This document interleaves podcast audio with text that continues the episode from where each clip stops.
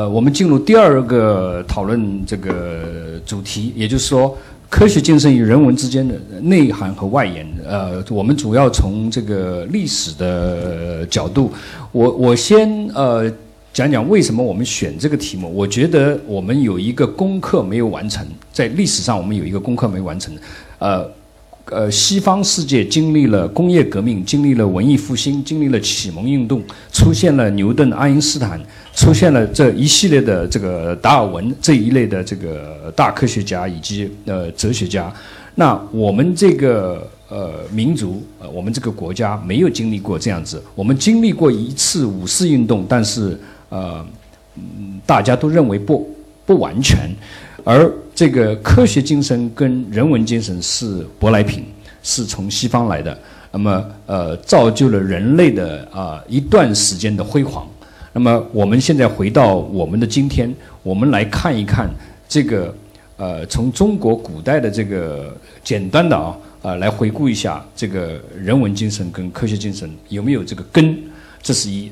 第二呢，我还是想从呃这个我们对我们今天对我们知识分子的这个这个一个要求，也就是说，我们今天中国，你愿意也好，不愿意也好，进入了一个世界大国、世界强国的时期。那么，在我们回顾科学精神、回顾人文精神的时候，我们要不要思考一下这个我们的国家的崛起啊，怎么来？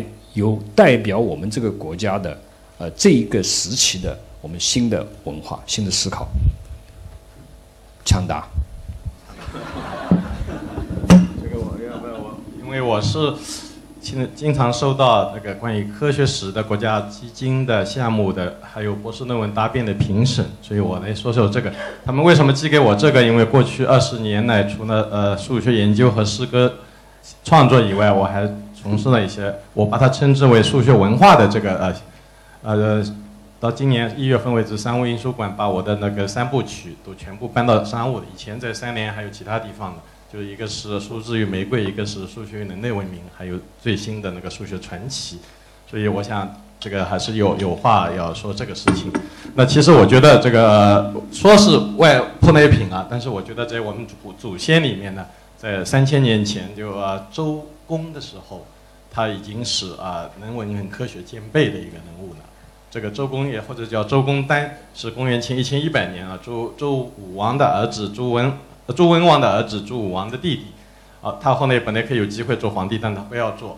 他的兴趣呢，就是说，一方面他这个跟那个大夫叫叫那个商高商讨的时候，就产生了三的平方加四的平方等于五的平方，这个世界历史上最早的一个国古数。好，这个大家可以算一下哈，像九加十六等于二十五，就是彼得格拉斯最小的一个例子是中国人改出来的，而是有那两个高官改出来的哈。当时他还提出了，一般认为他是《周礼》的作者。那《周礼》的里面呢讲到六艺，六艺里面呢有其中就有数啊，数的话就涵盖了这个我们现在这个算术，所以他这个文的理的就相当于彼得格拉斯那个时候的诗意一样的啊。他提出六艺，所以我们其实，在祖先里面，我们有科学精神跟人文精神并存。但是后来到了，就是说，呃，孔子就是很遗憾的，就是孔子最崇拜的人就是周公，但是他就没有，就在他的著作里，你你找不到数学或者科学的内容。然后非常遗憾的就是到了汉武帝的时候，独尊儒术，儒术，这样的话，这个儒家东西偏偏就没有这个数学科学的东西，所以后来就是这个。几千年、两千多年就有点衰落下来，但事实上跟孔孔子差不多时代的时候，就在汉武帝出现之前，比孔子稍晚的时候，还有更好的一个数学家兼哲学家，这些人文横跨的。就我举个例子，就是说徽思，啊，这个这个徽呢，就是那个，呃，这个叫什么个徽啊？就是广穗字旁把这个禾字去掉哈，这个惠施呢就是恩师的师，施展的施政的施。这个呢是呃是个名家的一个代表人物，春秋战国时候，它里面的这个学说呢，其实包含了这个牛顿的这个无穷远、无穷大的这个原理。比如说，他说这个一次之锤，日趋其半，万事不竭。这个其实就相当于对跟他差不多一个时代的子诺悖论里的东西，被认为是微积分的先驱。啊，还有什么墨家、墨子，他也是一个数学家。但是很遗憾的，这两家还有其他的什么法家都被最后都被剔除出去了。因为为了国家的的大一统嘛，就是独尊儒术，所以这个就是我们曾经有过这么一个这个历史。我觉得呃，你是在拿着放大镜，在我们中国的历史里面去寻找一些可能有人文思想、可能有科学思想的东西。我觉得一个所谓的一个精神，就人文精神也好，科学精神也好，它必须创造一个灿烂的文化啊！这个事情在中国没有发生。你有话说？我就补充几句，对对，我我就老唱反调，就说，嗯，就其实其实也不是反调，就说。中国好像统计下来是百分之九十五的人相信进化论，这是比美国其实要高很多很多。但其实中国普遍的这个接受谎言的能力是非常大的，就说，对，所以就是就是中国现在就最纠结的是哪些人呢？最纠结不是这些守法的良民，也不是科学家，也不是法学家，也不是数学家，是骗子。呃，就是说这个满地就是说觉得这傻子不够用，来不及骗，就是说，呃，有这么一个说法。呃，就尤其是大数据里边，就一堆垃圾，就是说这个大数据里边的这个垃圾其实成长的非常的快，所以，所以我觉得，呃，呃，其实有很多挑战，就说尤其做 IT 这个领域的话，大家看机器人就好，好像非常的火。其实我对整个这个中国这个 IT 这一这一块儿的科研这一块儿，我的总结是零解，就零就是零解，就是它跟得非常快，但它总归在差那么一点，不管你差多少，它总归是差那么一点。其实是我很很担忧的这个，呃，这一点，就是说，我觉得鲁兄啊也好，就是说他们都有很很有情怀，就是说想五四，想国家，想世界。我我格局比较小，就是我我我我觉得很简单，对我来说就是做好工作，就做好自己的研究，有机会做些科普，呃就行了。这个这个非常简单的一个回答，谢谢。季季老师有话说。好的，呃。就是实际上，刚才两位老师啊谈到中国历史上的这个科学发明，呃，我倒是不觉得呀，它只是一种零星的这个啊成就。其实呢，大家知道，就是李约瑟李唐他写了十几卷本的这个中国科技史，那么中间呢展示了大量的令人出乎意料的中国古代的科技发明。但是呢，他就是说很遗憾，中国没有形成。科学体系，所以他实际上提出了一个世界史的问题：中国人这么聪明，有那么多发明，为什么不能形成真正的科学体系？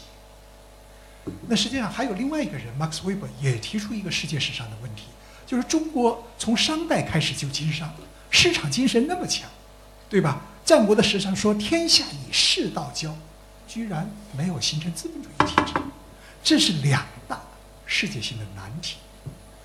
那么，为什么会出现这样的情况？Max Weber 呢？他在人文精神上找根源，他认为儒教的这个意识形态有问题，精神结构有问题。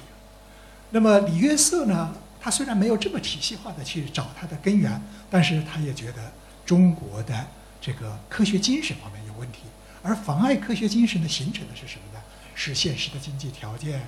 是呃这个呃官僚本位官官僚本位的这样一种价值取向，以及人们对世俗这个实用性的过多的追求，导致人们没有像像牛顿一天到晚想，最后被苹果一砸砸出灵感来了，这种机会没有。中国人考虑的都是很现实的问题。那么当然这种解释是不是合情合理，我们可以再去讨论。但是这个呢，倒是让我们感觉到，就是说。有七点是和我们今天的这个主题密切相关的。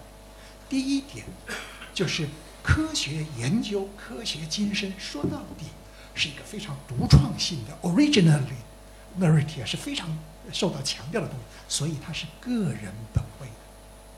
尽管我们强调大集团作业，我们现在的还是科研团队，这个也很重要，合作也很重要。但是，即使有这样的大团队的合作，还是一个个人本位的东西。你内心有浓厚的兴趣，有强烈的好奇心去追究它，这一点很重要。而中国文化中缺这么一点东西，它没有给个人、个人本位这种个人的自由留下足够的空间。那这当然涉及到人文啊精神的一个方面。那另外一点呢，就是说我们可以看到，在这个过程中，科学发明是什么？在座的各位科学家都是 都是大咖哈，你们的这个思维呃这个过程啊。呃，现身说法是肯定很有意思，但是我们即使作为一个外行，我们来看，我们都知道，他呀就是说，当你发现有不可思议的现象的时候，这是重大发现的契机，对吧？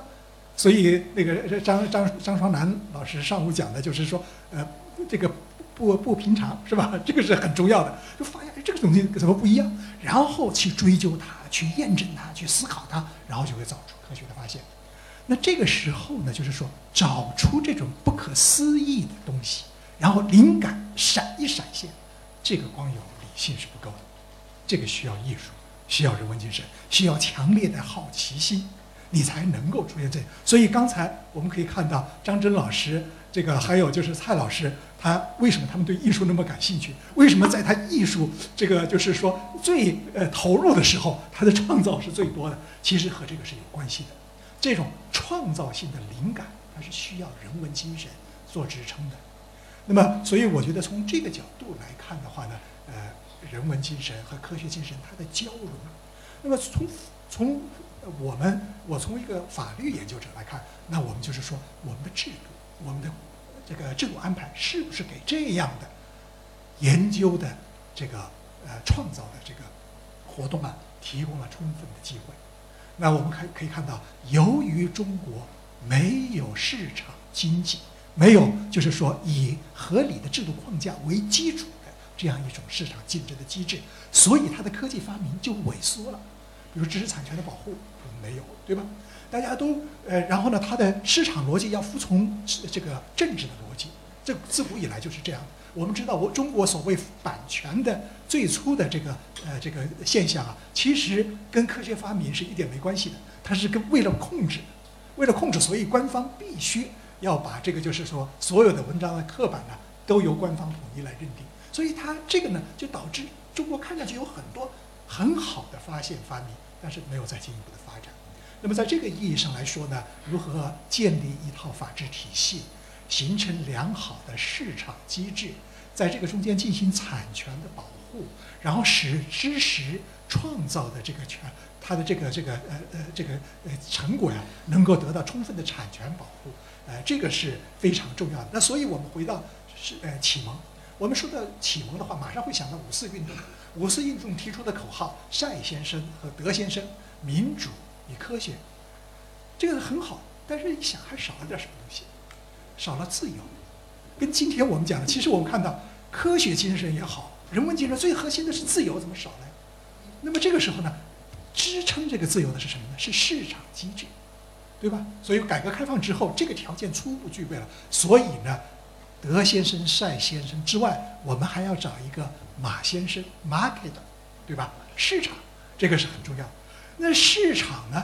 和这个就是说德呃呃这个就是呃民主呢，它需要有一个稳定的制度基础来支撑，它才能够有效的运作，不至于扭曲。市场变成了弱肉强食的丛林规则，民主呢变成了一窝蜂的这个就是民粹主义。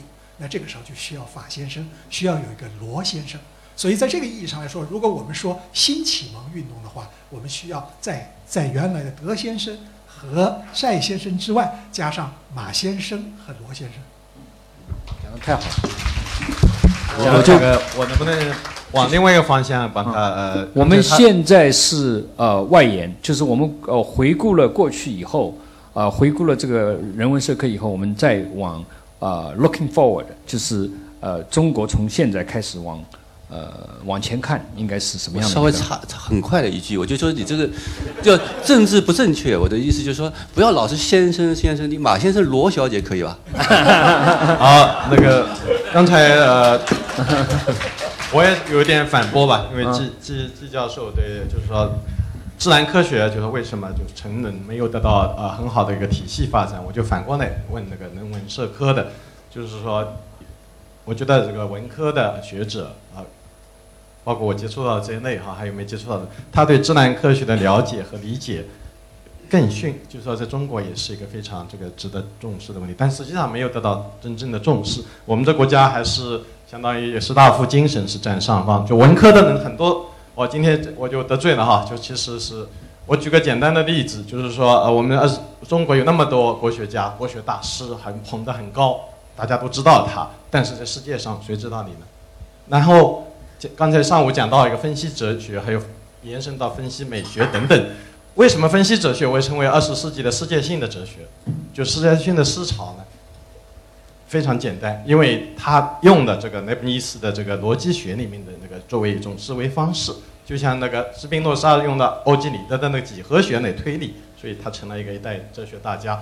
因为这个数学的这个思维推进，包括逻辑学在内的推推理啊，还有其他科学，它是世界性的，它没有语言障碍。但是我们，如果你用这个国学里面没有用到自然科学，这个这个是自然科学最大的好处。所以对于我们人文学者，我觉得因为忽视了这一点，或者说是教育方面缺陷，所以使得中国的人文科学在世界上，除了这国外也只是华人圈里的压这个影响，这是一个很大的问题。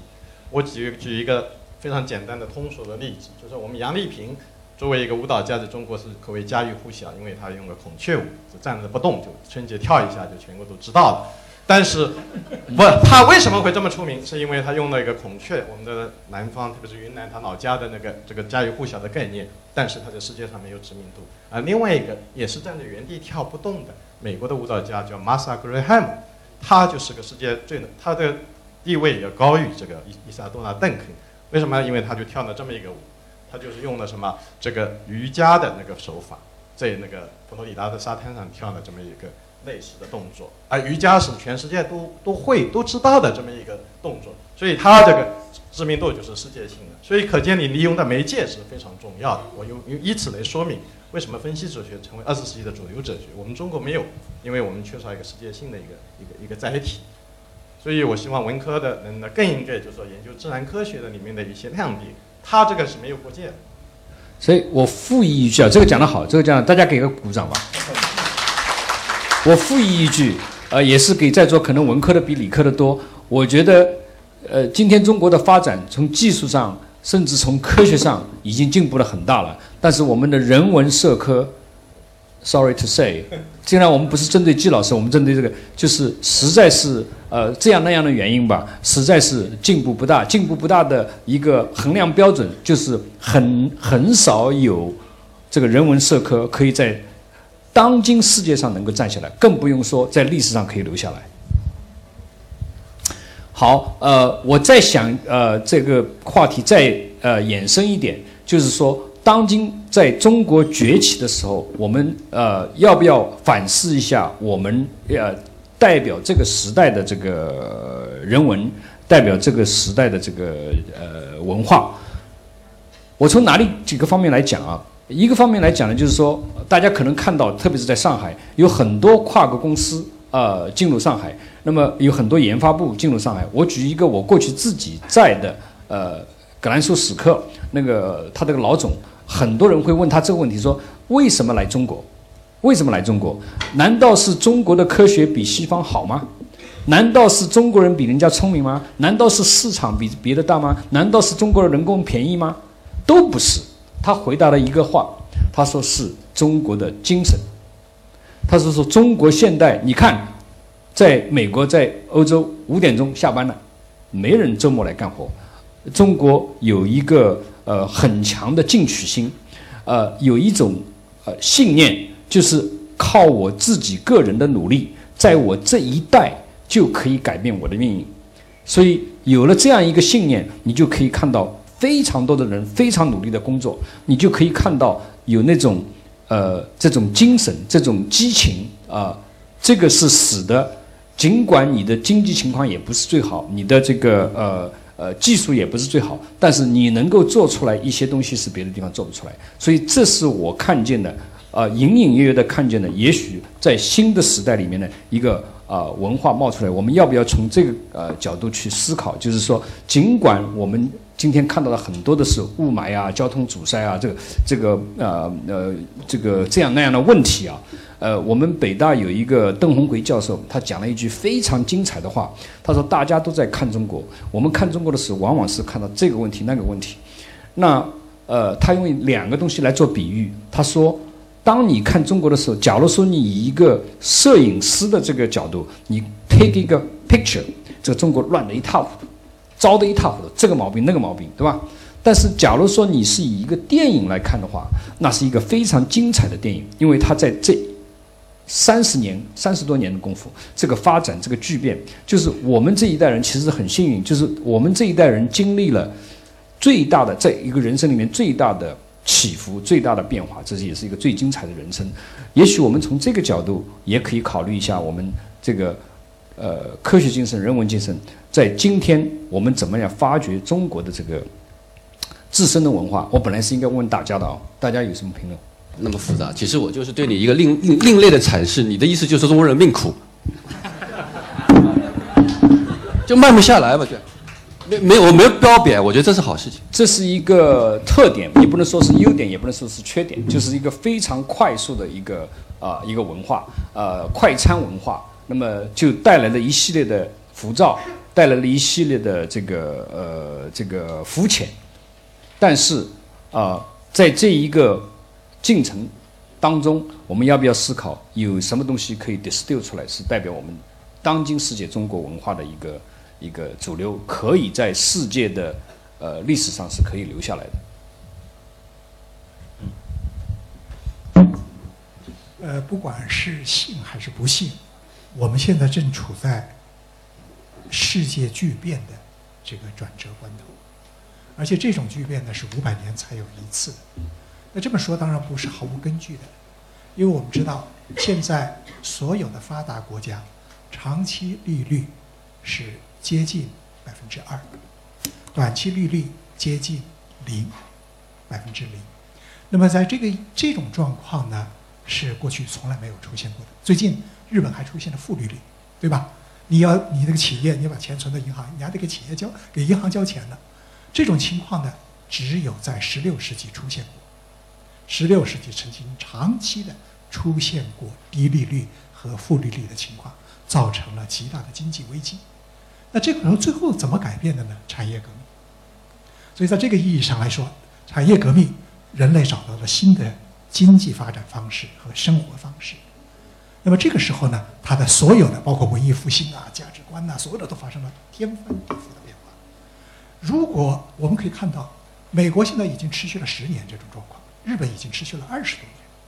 这种状况呢，如果再继续持续下去的话，那么就意味着我们正面临十六世纪那样的突破，对吧？所以，但是我们现在看看我们周围的环境，还在跟着过去的惯性在走，尤其是中国经济发展的模式。不要看我们老说中国模式，中国模式，其实中国模式就是美国模式，大量生产，大量消费，对吧？只是两面，它的意识形态不一样，但是其实是一回事儿。大量生产，大量消费，以这个为前提。由于我们有人口红利，所以我们适应了美国模式，我们迅速的。但是美国模式呢，它会带来了相当惨重的代价，而且已经不可持续。在西方我们可以看到很清楚，不可持续了。那这个时候，我们能不能找到新的发展方式？这个是我觉得罗老师刚才提问题，可能这是一个非常重要的问题。在这个背景下，我们再来看科学精神，再来看人文精神究竟应该是怎么样的。那么，如果从这个角度来看的话呢，我觉得有三个因素是我们在考虑中国未来在人文精神方面，在这个就是呃这个文化建设方面对世界呃有可能有所贡献，或者至少我们应该朝这个方向努力的这个三个维度。第一个呢，我们知道美国模式和迄今为止产业革命以来的整个的思维方式是理解自然、征服自然，对吧？是以征服自然为前提。但是我们现在看到地球就这么大，我们现在的经济发展理论上来说，中国是有无限的空间，但是我们面临环境的瓶颈、资源的瓶颈。所以在这个意义上来说呢，我们要换一个思维方式了。我们不可能永远像那样的发展下去。整个的经济，全世界的经济面临着驱动力衰竭的危机，面临着能源衰竭的危机，这是要换个思路了。那这个时候我们可以看到，与自然和谐的一种生活方式，一种生态指向的价值观，有可能会成为人类未来的价值取向。而中国呢，传统上不乏这一点，天人合一，对吧？与自然和谐，这是一个方面。第二个方面呢，就是说，中国的社会，它在市场化的这个过程中，我们也看到，就是原有的关系的解体，尤其在数码时代。你看看，我们一天到晚都看着手机哈、随时连开会的时候，现在还在看手机呢。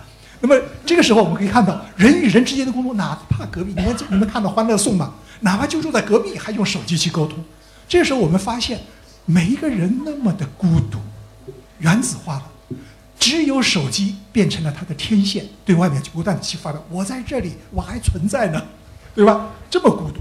其实我们可以看到，但反过来的话，中国的传统文化中有一个非常强烈的对人的本性的洞察。这个是罗伯特·安格尔教授曾经指出来过，就是儒家强调团结，强调社会。我们讲社会主义，其实我们最忽视社会，对吧？所以我们今天呢，就是应该重视社会。为什么呢？原子化了之后的人，个人呢，他没有办法对抗市资本的这个这个力量。对抗市场的碾压，对抗这个政府权力的滥用，所以这个时候需要保卫社会。我们要像唱《保卫黄河》这样子保卫社会，对吧？这个我觉得是如何强调社会本位，这是我们应该注意的第二点。第三点呢，中国人呢，就他传统，我前面讲到是一个关系结构，这种关系结构在目前的互联网时代，那么它的关系性它是无边无际的，不断的发展的。你都不知道它往哪个地方去生长，你也不知道这里面的互动关系会怎么样延展，对吧？它是几何级数的增长，任何一个东西你投进去的时候，你是算术级数的，到了里面就变成几何级数了。这个时候呢，我们可以看到，实际上原来所有的世界观都有可能发生变化。这个时候意味着，过去的这个方式你都不可能在这样一个无边无际的、不断变化的、你都不知道朝哪个方向纵横交错的这个网络结构中继续像原来那样运行下去了。所以，我觉得网络性是我们要考虑的第三个维度。维度，而中国人呢，有这么长时间的在关系网里面游刃有人有余的蜘蛛人的经验，对吧？所以呢，也许在关于网络性的社会的治理当中，中国人可能会提出一些独创的观点。呃，这是我提的三个方向。总结的非常好啊，呃，一。总结的非常好，我由于时间的关系呢，我就不想呃继续展开或者是批评，我只是想指出一点，就是您在讲这个总结这三点的时候，还时不时的跳不出，就是从我们的祖先，从我们的这个呃里面去寻找啊，我们过去还有的一些东西，也许呃在当今世界，我们呃。这种思维方式，往回看的这个思维方式，可能啊，能不能够给我们带来真正的这个呃解决的方案，或者是能不能够真正的创造一种新的文化，这个是值得商榷。那由于时间关系，我们进入第三个呃，我们想要讨论的这个呃科学精神与人文精神的关系这个这个这个方面。那么这个呢，呃，我觉得呃，我们呃科学精神里面有一些。呃，非常强调的东西，就是呃，科学要强调证据，对吧？科学要有假说跟呃这个呃 test 假说，呃呃，希望能够尊重这个事实，呃，然后呢是一种好奇心 driven 这样的一个情况，在这样的一个呃情况下，刚才您已经说到了，就是现在是一个网络时代，现在最代表我们啊当今是呃社会的有几个。主要的现象，那就是互联网、大数据，对吧？是人已经存在着 cyberspace，然后最近又热热的冒冒起来的所谓的人工智能，在这样的呃高速发展以及有特点的有技术驱导的这样的一个情况下，我们对呃当今人文的思考，以及对我们甚至对我们的科学思考，应该是什么样的一种啊？大家有一些什么样的一个考量？特别是蔡教授想要说，我们做生物的研究以及做物理的研究，今天上午的那个做法，就也许在这样的一个大环境下考虑，也许就不太一样了。这个呃，我我把刚才呃刚才最后一个我补充一分钟哈，然后再来回答您的问题，就是说，其实我们刚才强调市场或者经济啊。这个并不是我们的最终，我觉得不是我们的最终极目的。我举个例子来说，就是说，呃，我去过伊拉克，就是他那个地方以前曾经四次达到人类历史的高峰。第一次是苏美尔时代，第二次是巴比伦时代，第三次是后巴比伦时代，第四次是阿巴斯时代，就是伊斯兰革命以后，他这个他这个是占到当时世界顶峰的。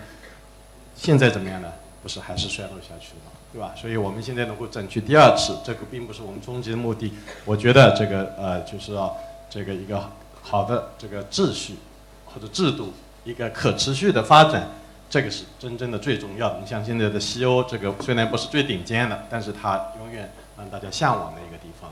我想这个我们要讨论的科学精神和人文精神呢，就跟这个问题有关系，就是说有助于这个这个社会的这个可持续的发展。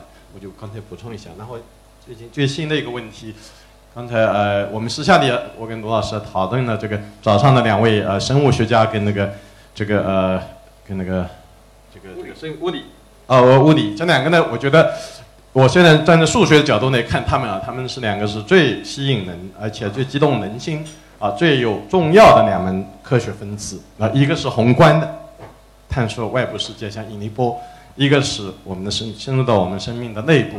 然后我觉得这里面呢，呃，我做一下，我喜欢做一下相似比较啊。我觉得这个生物学的未来还没到来，啊，就还在未来，就最辉煌的时候还在未来。而物理学呢，应该说差不多。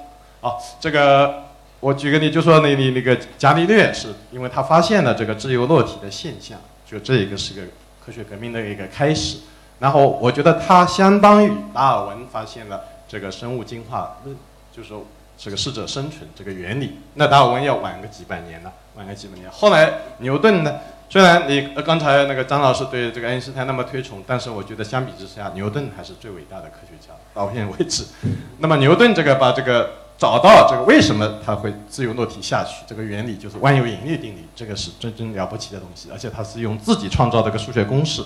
那这个微积分没有微积分的话，我们也不存在那么多数学系啊、数学学院了，因为都是靠着教微积分，对吧？这个搞光搞研究的话，不可能是这样的。然后这个生物学的这个这个牛顿呢，我觉得其实可以说是应该是那个沃顿呃沃森，就是发现的那个核糖这个这个。对，这个克里克那个叫什么原理，对吧？这个大家都知道，那个啊双螺旋原理，他就发现了生命的这个奥妙，这个结构，这个重要性呢，现在逐渐就就就就展示出来了。但是因为生物学家，就像我们的这个生命学家，就像我们罗老师一样，不太善于就是说这个非常态，所以他就沃沃森就不太不像爱因斯坦，他是个哲学家，所以他头发弄一弄，人家世界全世界都知道了。这个这个不一样，物理学家他是比较善于跟公众交流的，而生命科学家因为他关心的是细小的东西，所以相对来说性格也更加内向一点。这个乱说，这个是乱说。相对来说也是，他是除外。然后就爱因斯坦呢，就是说他是把实际上把牛顿的东西推向一个更广阔的领域。那么这个生物学家的这个生物学界的这个爱因斯坦，我觉得还没有出现。所以我觉得刚才谈到中国的未来有一个什么的趋向的，如果中国未来出现一个这么一个这个相当于物理学家里面的爱因斯坦一样的这么一个生物学家的话，那真正中国就是这个文明就真正上去了。这个苹果跟梨相比是没法比。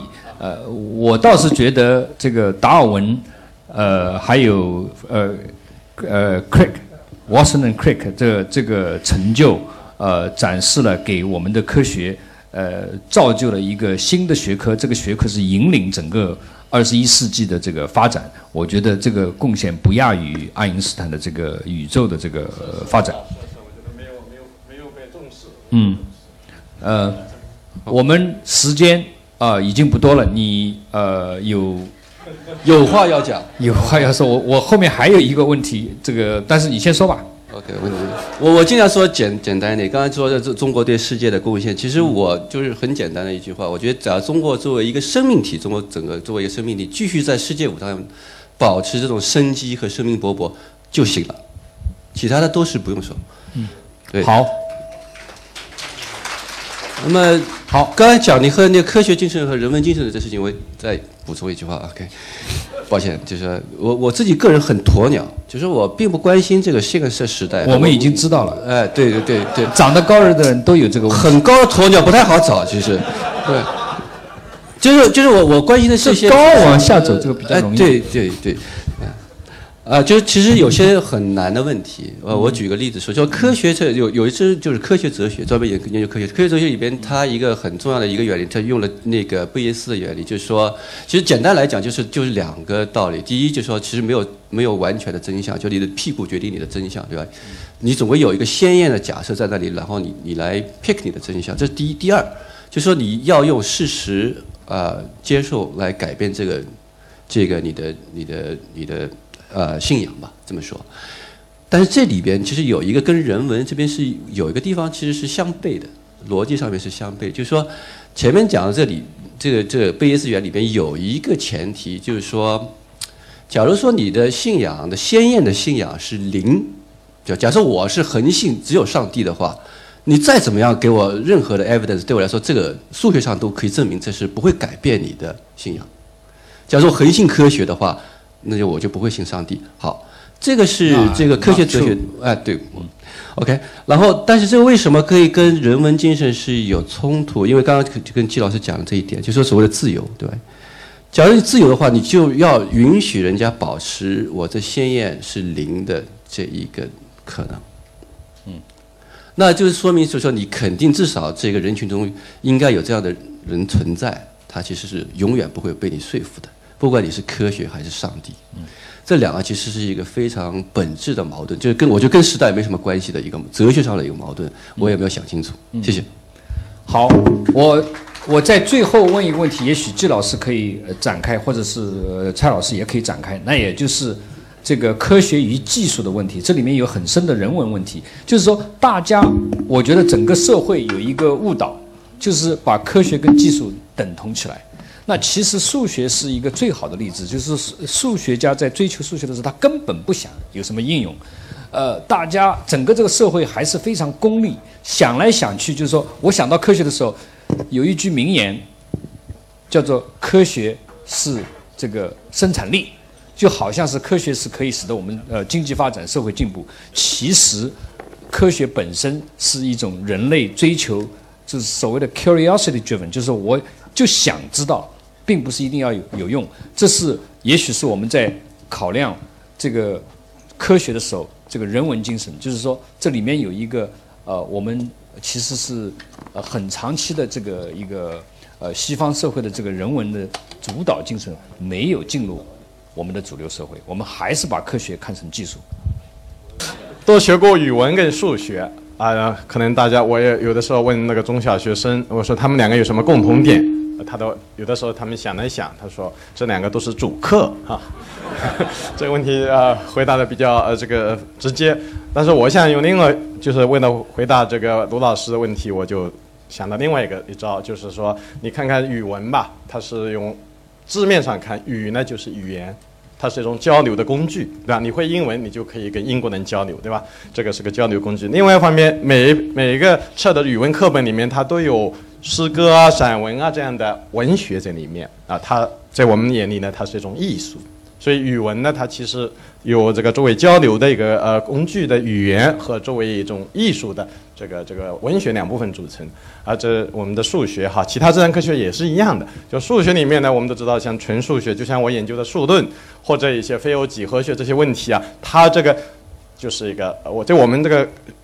这个数学家眼里呢，这个就是纯纯艺，是个种艺术。我们这样的对待它。但是另外一部分呢，他做应用数学的，好，他就问题马上就可以解决计算机、生物学等等各方面的问题，以及工程技术的那些问题。那么这一个呢，其实对应的就是文语言里的文这个呃语言，然后这个纯数学对应的呢就是语文中的文学。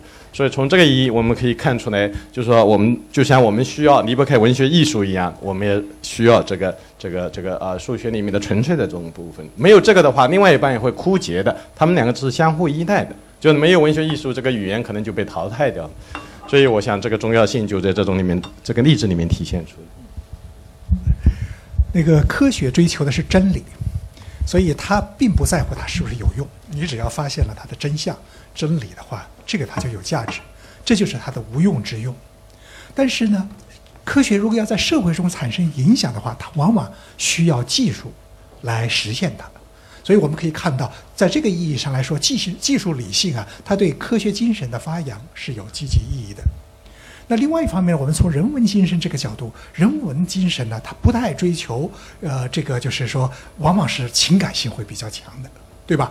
尤其人文精神，它是一个主观的价值判断，主观的价值判断呢，有独善主义的倾向，对吧？都认为自己是绝对正确的，所以我们可以看，你看在宗教领域最明显。为了拥护自己的宗教信仰，可以这发动战争，可以打得一塌糊涂，对吧？为什么呢？就是人文精神，它往往在每一个人相信的这个价值观中，它有独善主义倾向，所以我们会说有诸神的战争，对吧？那么这个时候呢，你怎么来化解它呢？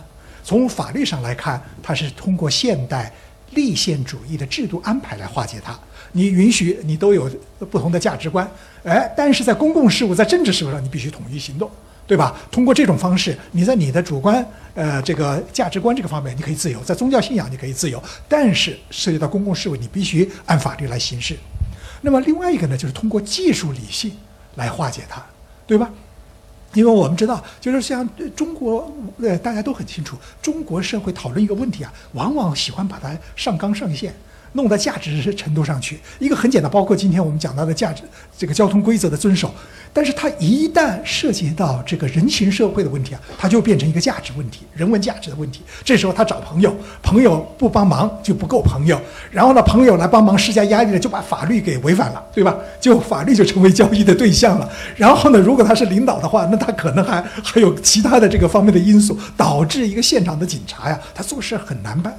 那怎么办呢？那我们通过技术理性，你才能化解它。所以在这个意义上呢，我觉得中国缺这个技术理性这个成分，往往是喜欢大而化之，对吧？呃，这个时候呢，我倒是觉得日本是有很多值得我们学习的地方。它有很多技术诀窍，把这个抽象的理论，把一个完全不同的价值观，哎，巧妙地融入到这个社会中去加以应用。所以在这个意义上来说呢，技术理性对我们来说很重要的。但是我们一定要看到。技术理性呢，它有自反性，它发展到一定阶段以后，它会反过来反噬科学精神和人文精神，这是它的危险的一面。比如说，我们现在看人工智能、机机器人，大家都觉得很恐怖，对吧？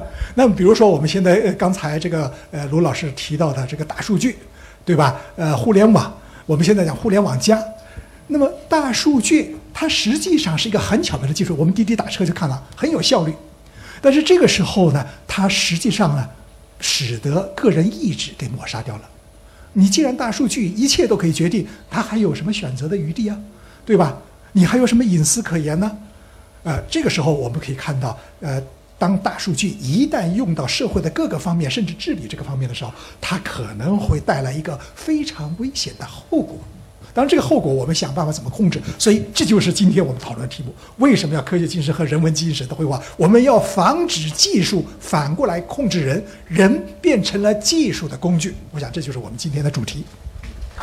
好，好，谢谢，谢谢各位嘉宾，这个非常精彩的呃研讨，使我。